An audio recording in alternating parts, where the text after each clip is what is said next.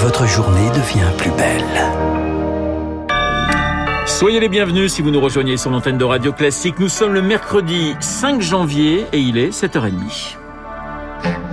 La matinale de Radio Classique avec Renaud Blanc. Et à 7h30, le journal nous est présenté par Charles Bonner. Bonjour Charles. Bonjour Renaud, bonjour à tous. À la une ce matin, un suivi de l'épidémie bloqué par l'envolée du nombre de cas. 271 000 contaminations en 24 heures. Du jamais vu qui complique la tâche de l'assurance maladie et qui rend Elodie Wilfried quasiment impossible le fameux triptyque testé, tracé, isolé.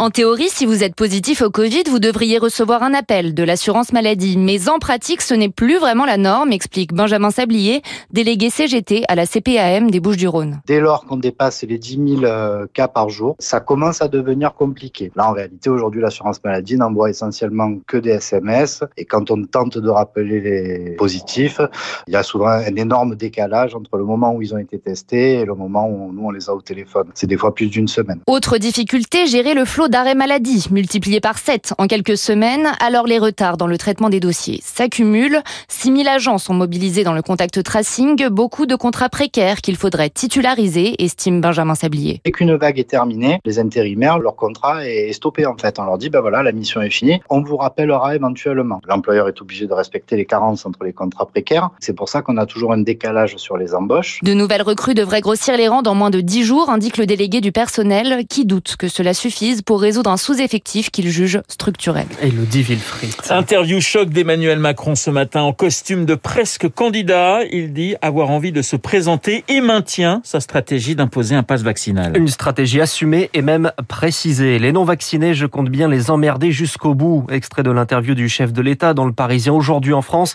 Un discours offensif, mais salué par certains médecins, dont Jean-Paul Ortiz, le président de la Confédération des syndicats médicaux français. C'est vrai que ça peut choquer dans la bouche d'un président de la République, mais on voit bien que la détermination est absolue par rapport à la stratégie autour de la vaccination. Et elle est logique, parce qu'aujourd'hui, nous avons une surcharge hospitalière phénoménale, tant en hospitalisation classique qu'en réanimation, qui est liée essentiellement aux non-vaccinés. 80% des patients en réanimation sont des non-vaccinés. Donc, qu'on mette la pression sur les non-vaccinés, ça me semble cohérent. Le choix des mots appartient à Emmanuel Macron. Un choix des mots qui provoque la colère de l'opposition. Les débats à l'Assemblée nationale, de nouveau suspendus cette nuit.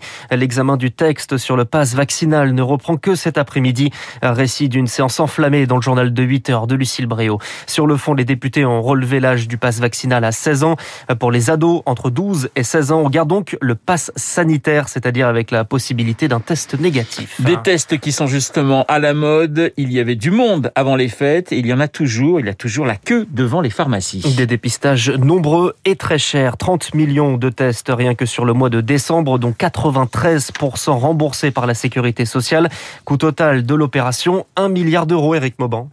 Oui, la somme sur un mois peut apparaître importante, mais il convient de la relativiser, nous rappelle Karine Milsan, chercheur au CNRS et spécialiste des systèmes de santé.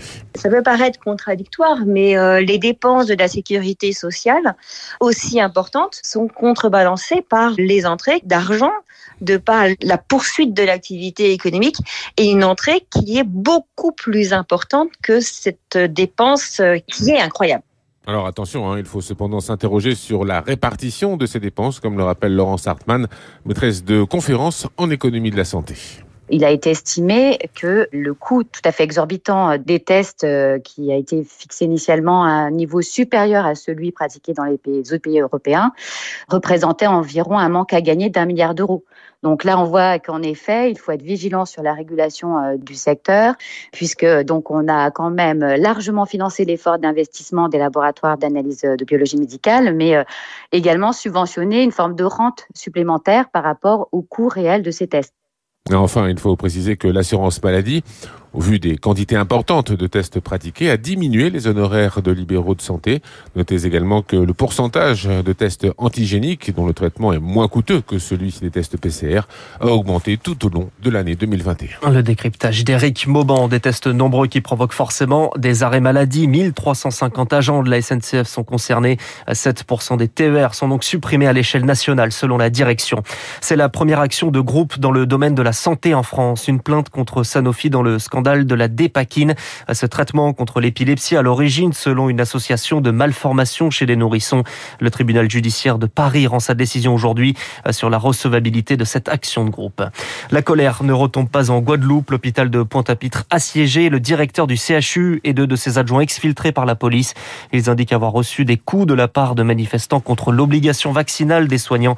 Manifestation sur fond de crise sociale. Vous écoutez Radio Classique, il est 7h35. L'inflation ne sera pas seulement passagère, c'est l'INSEE qui le confirme. Les prix à la consommation ont augmenté de 2,8% sur un an, avec une accélération sur la fin de l'année, sur l'énergie, mais également sur les produits alimentaires. Un exemple, les produits frais, plus 3,3% en novembre sur un an, et ça se ressent déjà lors du passage en caisse, Émilie Vallès. Votre galette des rois vous a peut-être coûté 50 centimes ou 1 euro de plus. La faute à une flambée du prix du beurre due à une forte demande mondiale et à une année peu favorable pour l'agriculture. Dominique Enract, président de la Confédération nationale de la boulangerie-pâtisserie française. Depuis septembre, ça n'a cessé d'augmenter. Le beurre a pris 35%. Les amandes ont pris aussi 12%, le sucre 10% et la farine 15%. On n'a jamais eu de cas comme ça où tous les éléments sont en augmentation, même les emballages. D'autres produits présents dans vos rayons sont aussi touchés par cette hausse des matières première, Émilie Meyer de l'Institut IRI spécialisé dans la consommation. On est sur des augmentations de prix des pâtes là sur le mois de décembre de plus de 9% par rapport à décembre 2020. On voit aussi de l'inflation sur le maïs par exemple. On est à quasiment 3% d'inflation. C'est très visible si vous achetez des fruits au rayon surgelé. Ils sont quasiment à 13% d'inflation. Les hausses sont pour l'instant disparates mais des répercussions plus larges sont à attendre au printemps après les négociations annuelles tarifaires entre les industriels et la grande distribution, prédit cette experte. Ça va aller crescendo.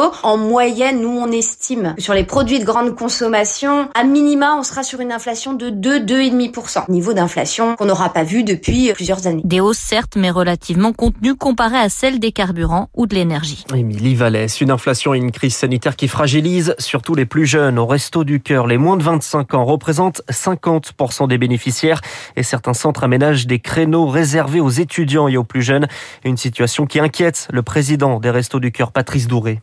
Ce sont des jeunes qui très souvent nous disent moi j'ai besoin d'un coup de main parce qu'effectivement à un moment donné je dois faire des choix entre me nourrir, me loger parce que j'ai pas envie de toute façon de rester des mois et des années dans la précarité. Aujourd'hui la difficulté c'est quand au resto du cœur on voit plusieurs générations de personnes accueillies, ça c'est extrêmement choquant parce qu'on se dit que finalement cette précarité elle se reproduit si on met pas un grand coup de pouce en termes d'action sur la jeunesse, eh bien ce sont les précaires de demain qu'on est en train de construire et ça c'est une vraie priorité pour les Restos aujourd'hui. Le coup de gueule de Patrice Douré, le président des Restos du Cœur. Merci Charles, le journal de 7h30 présenté par Charles Bonner que nous retrouverons à 8h30 pour un prochain point d'actualité à suivre. Les spécialistes sur Radio Classique, l'économie et le cinéma, puisque nous sommes mercredi. Le cinéma avec trois jolis films avec euh, Bruno Kras, les spécialistes.